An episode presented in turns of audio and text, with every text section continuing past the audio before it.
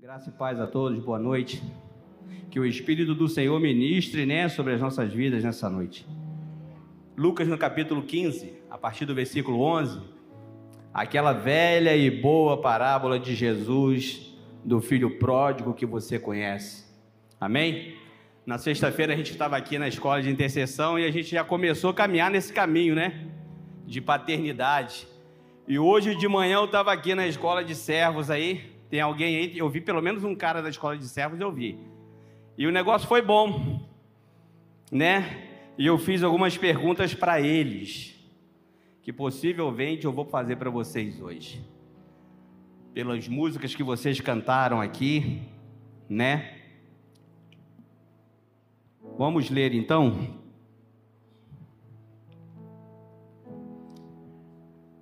Jesus continua a parábola e fala agora sobre dois filhos. Um homem tinha dois filhos, o, mais, o filho mais jovem disse ao pai: Quero a minha parte da herança, e o pai dividiu seus bens entre os filhos. Alguns dias depois, o filho mais jovem vendeu tudo que tinha, arrumou as suas coisas e foi para um outro país. começou a jogar, a usar todo o dinheiro que ele levantou e acabou perdendo tudo. Quando o seu dinheiro acabou por completo, uma grande fome se espalhou num país onde aquele jovem estava. E ele conheceu um fazendeiro e pediu emprego a esse fazendeiro. E começou a cuidar dos porcos desse fazendeiro. E a vontade que ele tinha era tão grande de comer a comida dos porcos, mas ninguém dava nada para ele. Então ele lembrou do seu pai. Lembrou dos servos da casa do seu pai, que tinha mais comida para comer do que ele. Não está escrito aqui, não, tá, irmãos? Sabe o que, que me chama a atenção na parábola do, do filho pródigo? é que nenhum deles, nem o que foi, nem o que ficou, conhecia o pai que tinha. O tema dessa palavra hoje é o, o pai, o filho e o servo. Moody diz que a palavra servo ela é pior do que a palavra escravo. Em que sentido? O escravo ele tem certeza que ele tem um lugar para dormir e que ele tem o que comer todos os dias. O servo ele não tem essa certeza, porque nem sempre tem trabalho. E ele só come quando ele trabalha. Amém? E esse filho pródigo, ele resolveu pegar o que ele tinha, mas todos nós sabemos que herança só se recebe quando alguém morre. Então, a partir do momento que ele pede a herança para o pai, para ele, o pai já estava morto. Não é assim que funciona? Então ele sai e vai viver a vida dele do jeito que ele queria viver e começa a gastar tudo que ele tinha, porque a esperança dele estava naquele monte de dinheiro que ele conseguiu levantar. E ele começa a fazer muitas das vezes, quando nós que caminhamos no Senhor, começamos a fazer e falamos: Não, Deus, sou teu filho. Todo mundo aqui é filho de Deus? Amém, né? Então nós falamos assim: Deus, a tua palavra diz que todos quantos o receberam, Jesus deu o direito para esses homens serem chamados de filhos de Deus. Amém? Então, se todos nós aqui nessa noite somos filhos de Deus, porque nós passamos por Jesus e Ele nos garantiu isso, por que, que nós vivemos a nossa vida do jeito que nós queremos? Vocês têm livre-arbítrio, não tem? Beleza. Jesus tinha livre-arbítrio? Hã? Não tinha. Tem certeza, queridos? Porque eu sou filho de Deus e eu posso fazer tudo o que eu queira fazer. Mas quando eu olho para o meu irmão mais velho, ele diz para mim assim: a minha vontade é fazer a vontade do meu Pai. Porque todo mundo é filho de Deus, amém? Só que é filho de Deus com referência a quem? Você já parou para pensar nisso? Você é filho de Deus, que você acabou de dizer para mim. Mas você tem esse direito de ser filho de Deus. Se você entregou a sua vida para Jesus, você recebeu o direito de ser chamado filho de Deus, é o que está escrito aqui. Mas só que nós entramos por um caminho onde que nós começamos a ter Deus como nosso Pai e declaramos: Deus, eu sou o teu filho. E eu quero que o Senhor me abençoe como seu filho. E eu quero que o Senhor abra as janelas dos céus e comece a trazer sobre a minha vida a tua presença e a tua glória. Mas eu não faço nada para isso acontecer. Mas eu sou filho de Deus. E quando eu olho para a referência de filho de Deus que Deus tem, aí eu começo a pensar se o negócio está bem ruim para o meu lado. Amém ou não? Vocês estão muito quietos hoje. Queridos, em nome de Jesus.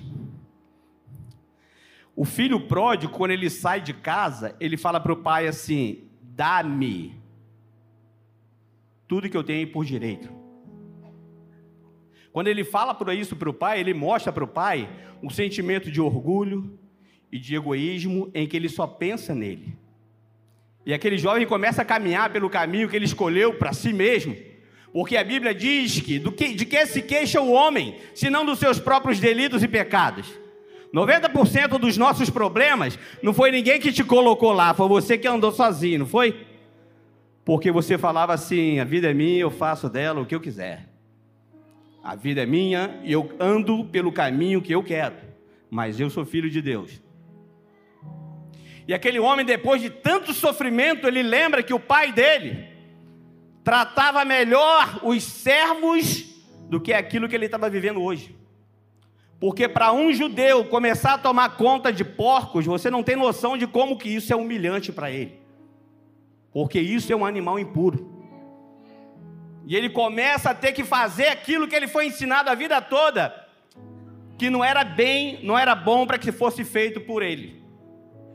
Mas engraçado que quando ele cai em si, ele diz assim: Trata-me, Senhor, meu Pai, como um dos seus servos. E quando ele diz uma palavra como essa, ele está se, se, se, igualando aos servos que ele tinha na casa do pai dele e que não tinham nenhum direito se não tivessem que trabalhar. Às vezes a nossa vida ela tem que chegar tão fundo e tão fundo que é para sua soberba e o seu orgulho caírem e você abrir os seus olhos e ver que você não é nada. Já parou para pensar nisso? E talvez aqui o pior nessa noite seja eu. Porque a Bíblia diz que ninguém é bom. Porque se nós fôssemos bons, nós não precisávamos que Jesus viesse nessa terra e começasse a mudar a nossa história. Mas tem coisa pior do que deixar o pai e ir embora. Tem coisa pior do que isso. Pior do que você deixar a sua casa e o seu pai ir embora é você viver 10, 20, 30, 40, 50 anos dentro da casa do seu pai e nunca se vê como um filho.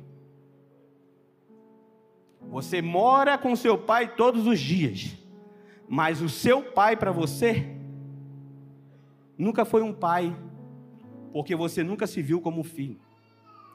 Na história do filho pródigo, o que ficou quando o, filho, o irmão dele volta para casa ele irritado porque o pai tava, tinha matado um novilho para festejar a volta do filho. Ele fica tão irritado que ele chega para o pai e começa a reclamar com o pai, porque o pai estava fazendo para um filho que abandonou ele, mas não fazia para ele. E ele diz assim: Eu te sirvo a minha vida toda. Eu trabalho para o Senhor a minha vida toda entende o sentimento do coração dele? Eu trabalho para o Senhor e eu te sirvo. Mas eu nunca fui um filho. Porque todos nós que somos filhos, nós sabemos que para abrir a geladeira da casa do nosso pai, nós não temos que pedir licença, porque nós temos intimidade com ele. Porque nós sabemos o pai que nós temos e ele nos dá acesso todos os dias à casa dele. Mas o problema, às vezes, quando você pega a parábola desses dois filhos, o problema nunca teve com o pai. Porque o pai sempre foi um pai. Porque quando todos os dias ele ia até o final da casa dele e olhava para o caminho com a esperança de dizer: Eu creio que um dia ele vai voltar para casa. E a Bíblia diz que todos os dias, conjecturando, todos os dias, quando ele ia e procurava pelo filho com a esperança de ver o filho chegar para casa. E quando o filho resolve voltar para casa, ele ensaia um discurso dizendo: Senhor, Pai, trata-me como um dos seus servos e permite que pelo menos eu habite na tua casa. E quando ele encontra o pai dele, o desespero dele era tão grande de querer falar: me trata como pelo menos um dos seus servos, deixa pelo menos eu morar na tua casa, eu comer na sua mesa, me permite pelo menos habitar na tua habitação. Me permite pelo menos isso. E a alegria do pai quando vê aquele homem, aquele rapaz voltando era tão grande que ele não deixa o cara nem terminar a frase dele. A alegria da volta daquele que se havia perdido era tão imensa que ele chama todo mundo, os funcionários, os servos dele, fala: corre lá e pega uma roupa de honra, porque chegou um convidado de honra coloca o anel de volta no dedo dele, porque ele é meu filho, e isso vai tipificar na vida dele a autoridade que ele tem como filho. E corre lá e começa a preparar o cordeiro, porque ele está sempre disponível para quando nós temos um convidado de honra ou quando nós temos um hóspede muito importante. Eu tenho caminhado no caminho do Senhor 31 anos.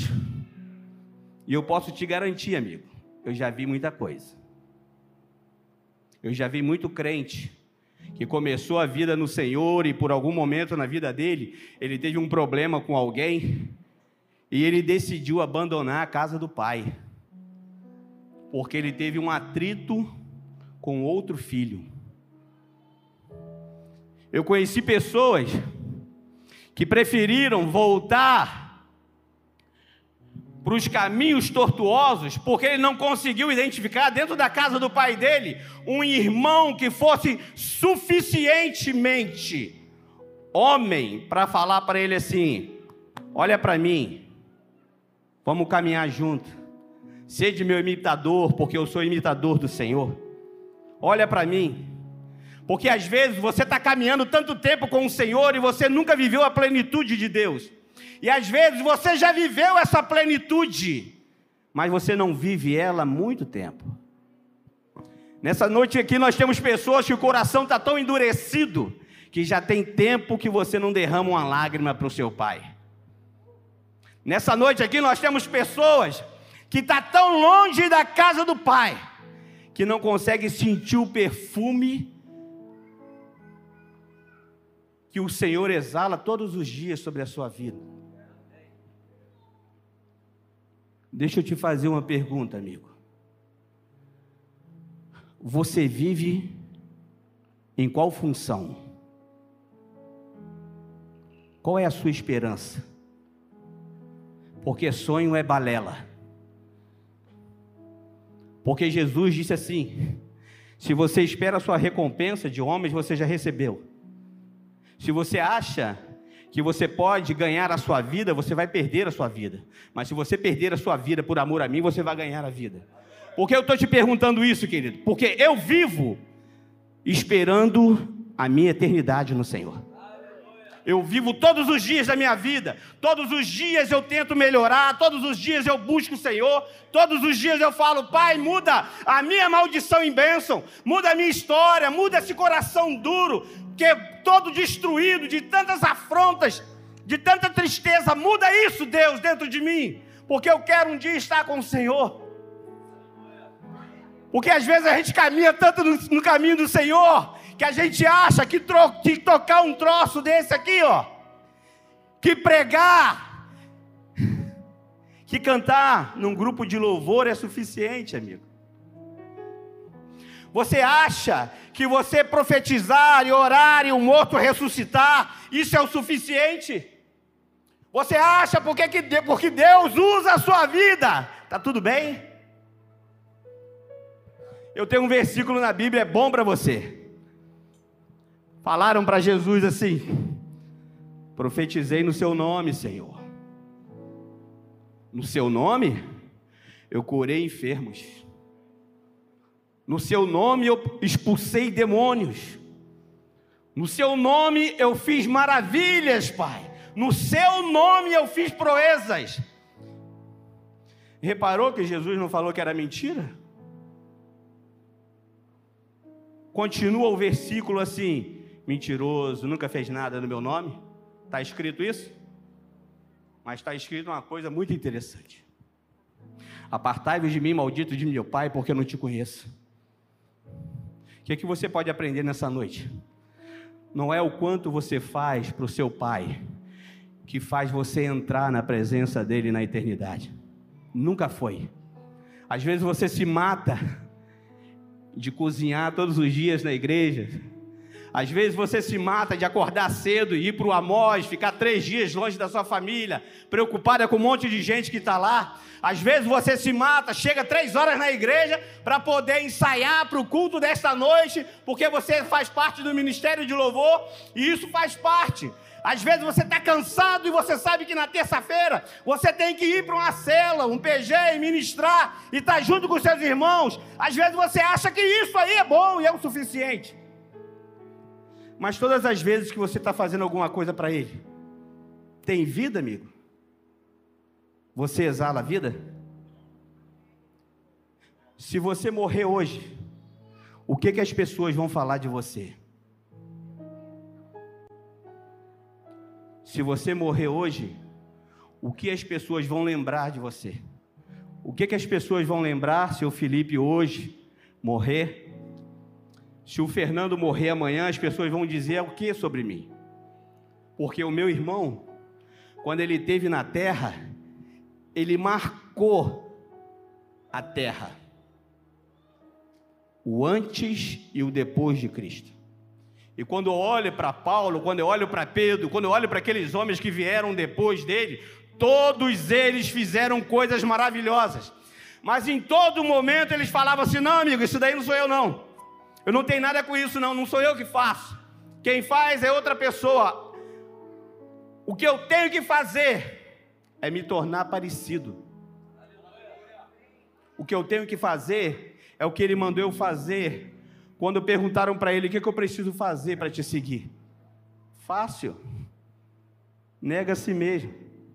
Toma sua cruz e seja bem-vindo. Quando ele diz para você, nega a si mesmo, nega a sua vontade. Sabe aquele sonho que você tem de casa própria? Talvez nunca se realize. Aquele sonho de um emprego com um salário de 30 mil, talvez você nunca chegue lá. Um carro zero, talvez não chegue.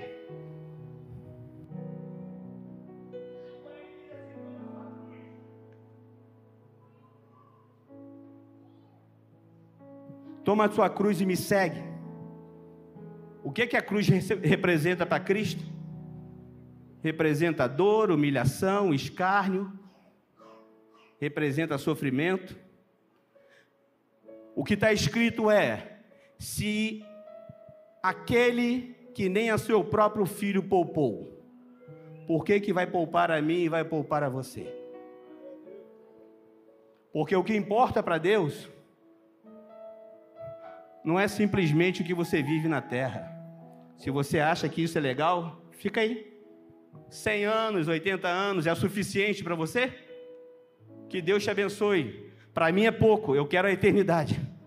Eu quero estar com Ele na eternidade todos os dias da minha vida. Eu quero todos os dias olhar e ver os meus irmãos lá e declarar que Ele é bom e Ele é poderoso, que não há outro além de Ti, porque Ele mudou a minha história. Todos nós aqui temos uma história, e todos nós aqui sabemos o que nós passamos quando nós fechamos a porta do nosso quarto. A sua mulher não te conhece, nem o seu marido, a sua mãe, muito menos, o seu pai nem se fala, mas Deus te conhece, amigo. Ele sabe todos os momentos que você está na sua casa, e começa a desviar da presença do seu pai e começa a fincar as suas raízes nessa terra, quando você pega aquilo que Jesus disse, não busca nada dessa terra, porque ela não tem nada para te oferecer. Junta o tesouro no céu. Lá não existe ladrão para roubar. Lá não existe ferrugem, lá não existe traça. Comece a arrancar o teu coração dessa terra. Perguntaram para Jesus: "Mas o que é que eu tenho que fazer para te seguir?" Ele falou: Os lobos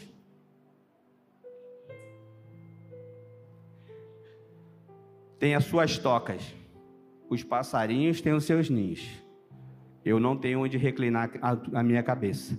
O que eu posso te oferecer é isso, na terra. Mas eu posso te oferecer uma eternidade comigo onde nunca mais você sentirá fome e nem sede. Porque a partir do momento em que você me conhecer e eu me fazer conhecido, você vai ter dentro de você uma fonte inesgotável que jorra para a vida eterna. E aonde você estiver, vai haver vida. Explica para mim uma coisa. Se você é filho de Deus, por que, que a sua casa está do mesmo jeito? Se você é filho de Deus, por que, que aonde você chega não há paz, não há alegria, não há esperança, não há cura?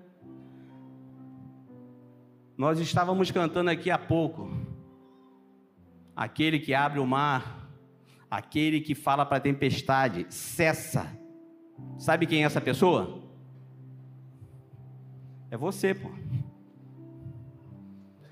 É você que dá ordem para que a tempestade passe. É você que dá ordem para que o enfermo ele seja curado. É você que dá ordem para o paralítico andar. É você que dá ordem onde sinais e prodígios do Senhor têm que acontecer. Você é filho de Deus ou não?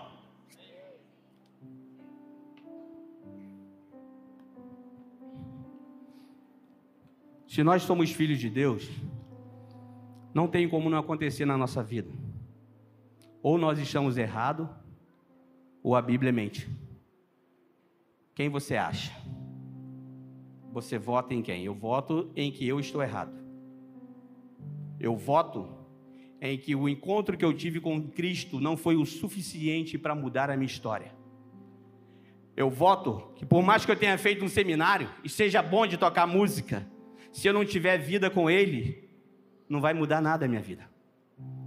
Não importa você ser doutorado, você ser bacharel em teologia, não importa os diplomas que você tem, porque quando nós chegamos na presença do Senhor, toda a riqueza do mundo que você tem, amigo, não serve para nada.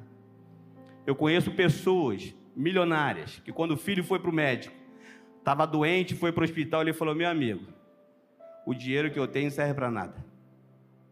Porque por mais que eu tenha todo o dinheiro hoje para poder usar, eu dependo desses médicos aí quererem fazer alguma coisa para minha filha. Entende isso, querido? Mas Paulo diz uma coisa interessante lá em Romanos. Eu vou ler para você. Eu estou caminhando num caminho em que nós estamos dizendo aqui que nós somos filhos de Deus, amém ou não? Então, se nós somos filhos de Deus, nós cremos que o Senhor pode mudar a nossa maldição em bênção, e o Senhor pode mudar a nossa história. E Paulo diz lá em Romanos, no capítulo 8, no versículo 14, ele diz: Porque todos que são guiados pelo Espírito de Deus são filhos de Deus. Porque Paulo diz lá em Romanos 5, no versículo 19: Deus por causa da desobediência a Deus de uma só pessoa, muitos se tornaram pecadores. Mas por causa da obediência de uma só pessoa a Deus, muitos serão declarados justos. Em Romanos 12 ele diz o seguinte: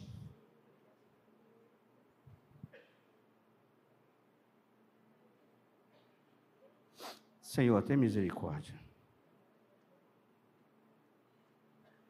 Misericórdia de nós, Deus.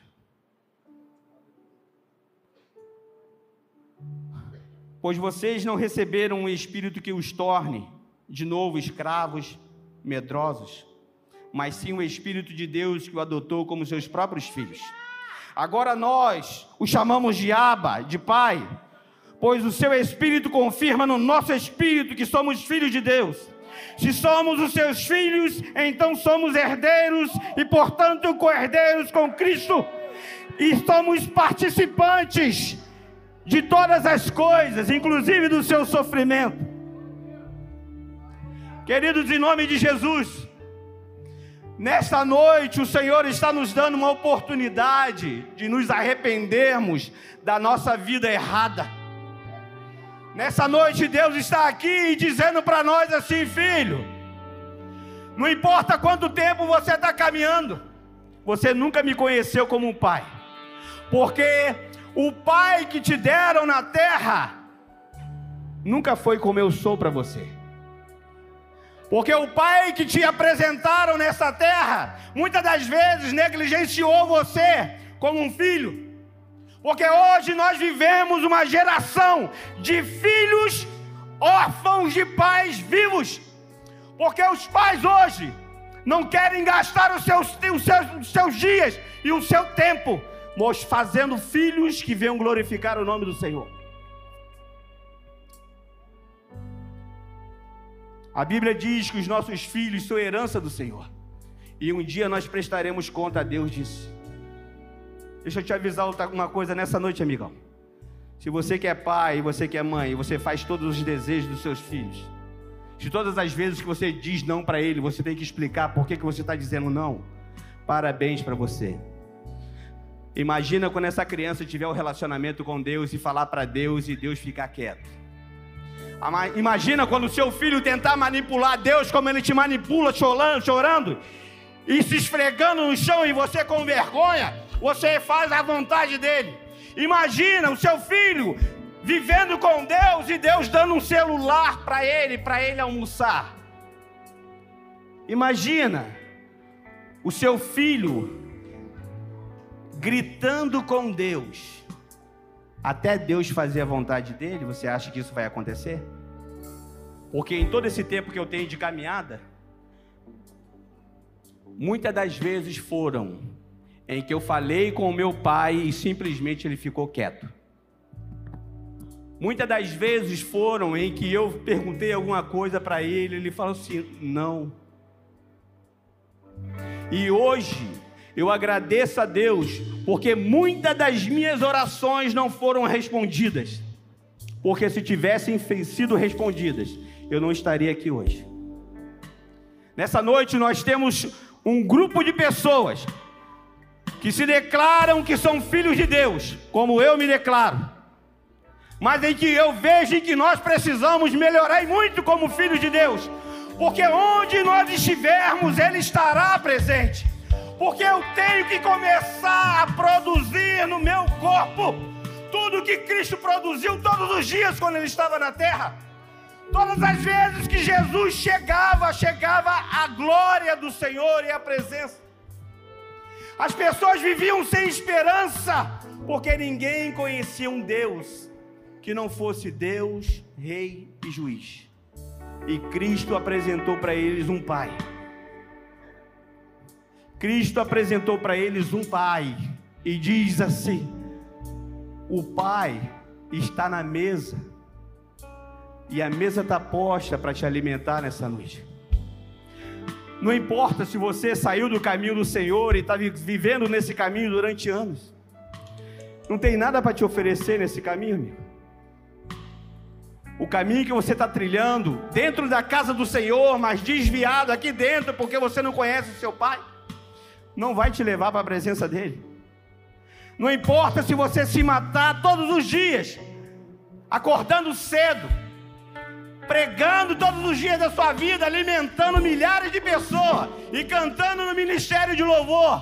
Se você continuar fazendo isso sem conhecer o seu pai e se tornar um filho verdadeiro, você não vai entrar na presença dele. O que que importa para você hoje? Você quer que Deus realize os seus sonhos? Ou você quer que ele te leve para a casa dele? Você quer que ele realize os seus desejos? Ou você quer que ele te dê um motivo de vida, para que você não tenha mais a necessidade, esse buraco que está aí dentro, que você tenta preencher com casamento, você tenta preencher com, com um relacionamento, você tenta preencher com emprego, com um carro, com a lancha, e no final das contas você vê que não serve para nada, amigo. Deus, Ele te ama. Como você está aí hoje? Ele te espera todos os dias olhando para a sua vida esperando ansiosamente o dia que você resolver decidir que não dá mais para viver essa miséria de vida que você está vivendo. Não tem mais como você viver essa vida de tristeza, de agonia, esse peso que você tem carregado todos os dias. E todos os dias ele fica olhando para você. Será que vai ser hoje? Será que ele cansou de sofrer? Será que ele desistiu de andar sozinho? Será que ela cansou de tentar caminhar da maneira dela? Eu cansei, amigo. Eu cansei de usar o meu livre-arbítrio todos os dias para sair da presença dele. Eu cansei todos os dias da minha vida de tentar fazer a minha vontade porque a minha vontade, quando eu olhava para ela, ela só me levava para longe do Pai. E a única coisa que eu todos os dias eu peço, Senhor, eu quero habitar no seu esconderijo, descansar à sombra daquele que é o onipotente. Eu quero saber que eu estou guardado no Senhor e eu estou protegido no Senhor e saber que todos os dias não vai, não vai faltar o pão e não vai faltar água para mim. A Bíblia diz que não adianta você levantar cedo, comer o pão de dores, enquanto o Senhor dá os seus enquanto dorme. Mas ela diz também que do suor do seu rosto você vai comer o seu pão. Que todos os dias você vai lutar para conseguir fazer com que o seu sustento chegue. Mas a sua esperança não pode estar nisso. Se a sua esperança está naquilo que você consegue colocar as suas mãos, você não conhece Deus, não, amigo. Porque Paulo diz que nós não vivemos por vista, nós vivemos pela fidelidade e a confiança que nós temos nele. A Bíblia diz que nós temos que viver uma vida do Senhor, sabendo que aquilo que nós estamos vivendo é suficiente para mudar a vida daqueles que estão ao nosso redor. Nós falamos que nós somos filhos de Deus, mas você conhece um monte de Deus, de gente que está indo para o inferno e você sequer se preocupa com isso. Você tem parentes na tua casa que não conhecem o Senhor. Você tem vizinhos do lado da tua casa que têm vivido uma vida de miséria, uma vida de tristeza, de agonia, e você sequer tem amor de Deus no seu coração para falar, amigo, tem esperança para sua vida. Deus pode mudar a sua história. Mas como nós vamos falar isso para alguém se nem a nossa história está sendo mudada? Como você vai mostrar para alguém que você tem um pai, enquanto você é um filho pródigo e vive dentro da casa do seu pai, mas não conhece o pai que tem? Porque o pai que te apresentaram é um pai só que te espreme, é um pai só que te cobra Está entendendo o que eu estou falando? A única coisa que eu preciso que você faça nessa noite é que você pense. A única coisa que Deus quer que você faça nessa noite é que você pense. A única coisa que Jesus precisa que nós fazer, fizer, fazermos nessa noite, nesse lugar, a única coisa que Ele precisa é que a gente venha fazer e que façamos hoje. Olha para dentro da sua vida e não olha para a vida do seu irmão. Não se preocupa com um cisco no olho do seu irmão, mas olha para a trave que está no seu. Olha para a vida que você está vivendo hoje, vê se essa vida ela condiz com alguém que diz que é filho de Deus. Queridos, em nome de Jesus, nunca foi tão notório que os dias estão chegando ao final. Nunca foi tão notório que o Senhor está voltando. Em nome de Jesus, nessa noite, volte-se para o Senhor hoje nesse lugar. Entrega o teu caminho ao Senhor, confia nele e ele fará tudo o que você necessita, mas que exalte a ele.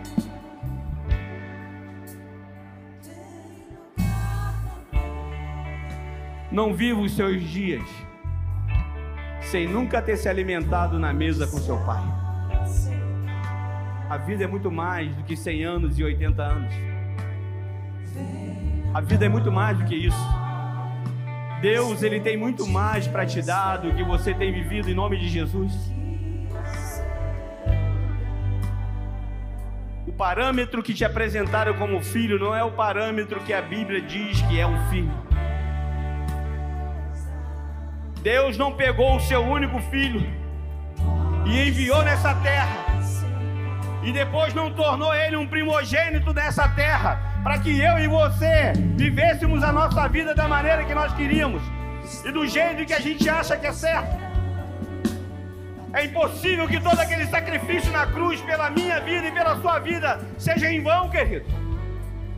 É impossível que você se sacie simplesmente porque você vem aqui nas quintas-feiras e no domingo. É impossível que no seu coração não exista uma fome e uma sede da presença do seu Pai. Aleluia. Em Romanos, no capítulo 8, no versículo 21, ele diz o seguinte: Não deixa que o mal vença você, mas vença o mal com o bem. Não permita que o local onde você foi colocado ele vença você todos os dias. Mas começa a vencer tudo isso que você tem vivido através da palavra e da presença do Senhor.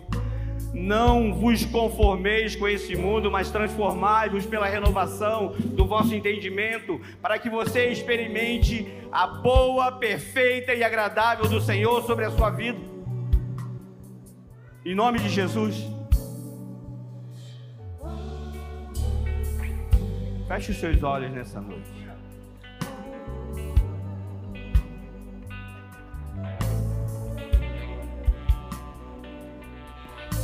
Eu gostaria que você fechasse os seus olhos.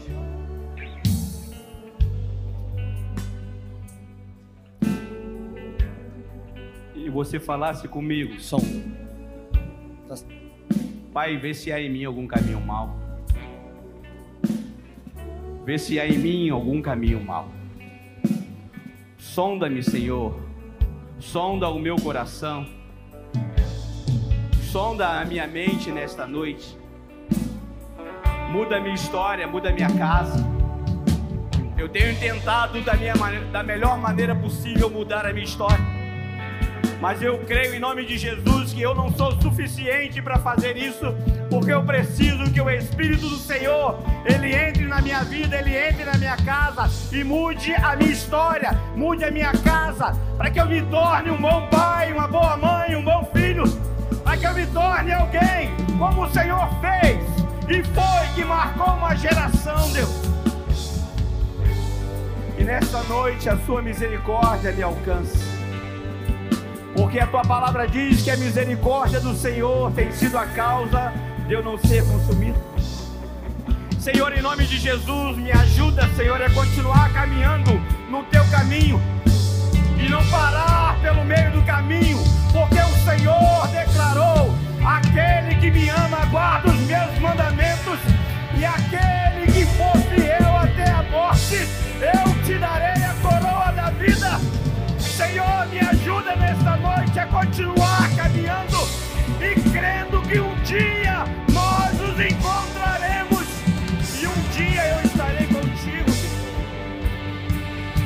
Senhor, em nome de Jesus, que nesta noite o Senhor venha sobre o seu povo e o Senhor comece a inundar o teu povo com a tua graça e com a tua presença. Começa, Senhor, a mudar o coração da tua igreja.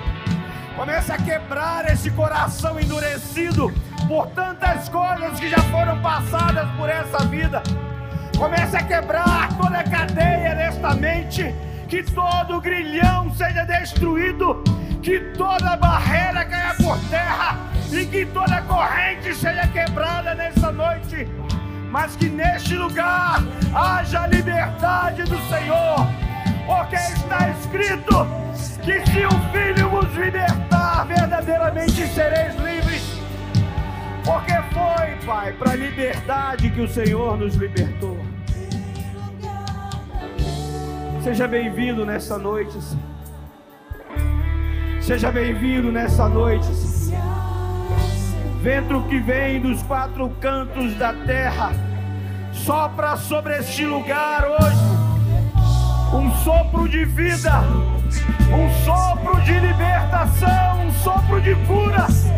Começa, Senhor, a passear no nosso meio e comece a quebrar as lançadas contra as nossas vidas, Deus. Em nome de Jesus. Em nome de Jesus. Em nome de Jesus. Estou te esperando. Queridos, em nome de Jesus. Que o Senhor te abençoe e te guarde. E que o Senhor faça resplandecer o seu rosto sobre ti e tenha misericórdia de ti. Que o Senhor sobre ti levante o seu rosto e põe em ti a paz. Que Deus mude a sua vida, a sua casa. Deixa Deus mudar o seu caminho. Deixa Deus mudar a sua história. Ainda há esperança. Porque a Bíblia diz que Deus, ele não apaga o pavio que fumega. E como um martelo que esmiuça a penha, é a palavra do Senhor na nossa vida todos os dias, quebrando toda a cadeia e todo o grilhão que tem sido lançado e trazido sobre as nossas vidas.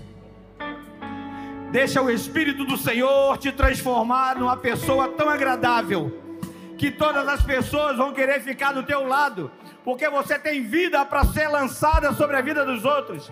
Porque dentro de você tem um manancial de vida jorra a água da vida, jorra a presença de Deus. Deixa Deus mudar a tua vida e a tua casa hoje, em nome de Jesus. Amém? Senhor, obrigado, Deus. Por mais que muitas das vezes nós não entendamos nada, o Senhor está no controle de todas as coisas. Eu creio, Senhor, na tua palavra que diz que o Senhor é poderoso para fazer infinitamente mais de tudo que pedimos ou pensamos. Eu creio, Deus, que a nossa vida em ti, ela não é em vão. Porque só nós sabemos da onde o Senhor nos resgatou e o que nós vivíamos antes de te conhecer. Eu sei, Deus, que eu não sou aquilo que eu gostaria de ser, mas eu sou bem melhor do que quando eu já comecei a caminhar contigo. Mas o que eu te peço nessa noite, Senhor, não se esqueça de nós. Não volte, Senhor, o seu rosto contra as nossas vidas, Senhor. Mas continua como um pai, lembrando que nós somos os seus filhos e estamos no caminho do Senhor. E que o Espírito do Senhor nos torne filhos verdadeiros em Ti que aqueles que se foram voltem para ti de volta em nome de Jesus. E aqueles que habitam na tua casa te conheçam como um pai de verdade que o Senhor é. Abençoa esse povo nesta noite. Toma cada vida aqui nas suas mãos, Senhor. A única certeza que eu tenho nesta noite é que todos nós aqui, sem exceção, nós precisamos do Senhor. Nós precisamos da tua presença. Obrigado, Deus, por mais um dia de vida. Obrigado por essa oportunidade. Vamos nos colocar de pé. Eu queria que você estendesse as suas mãos. Nós vamos orar.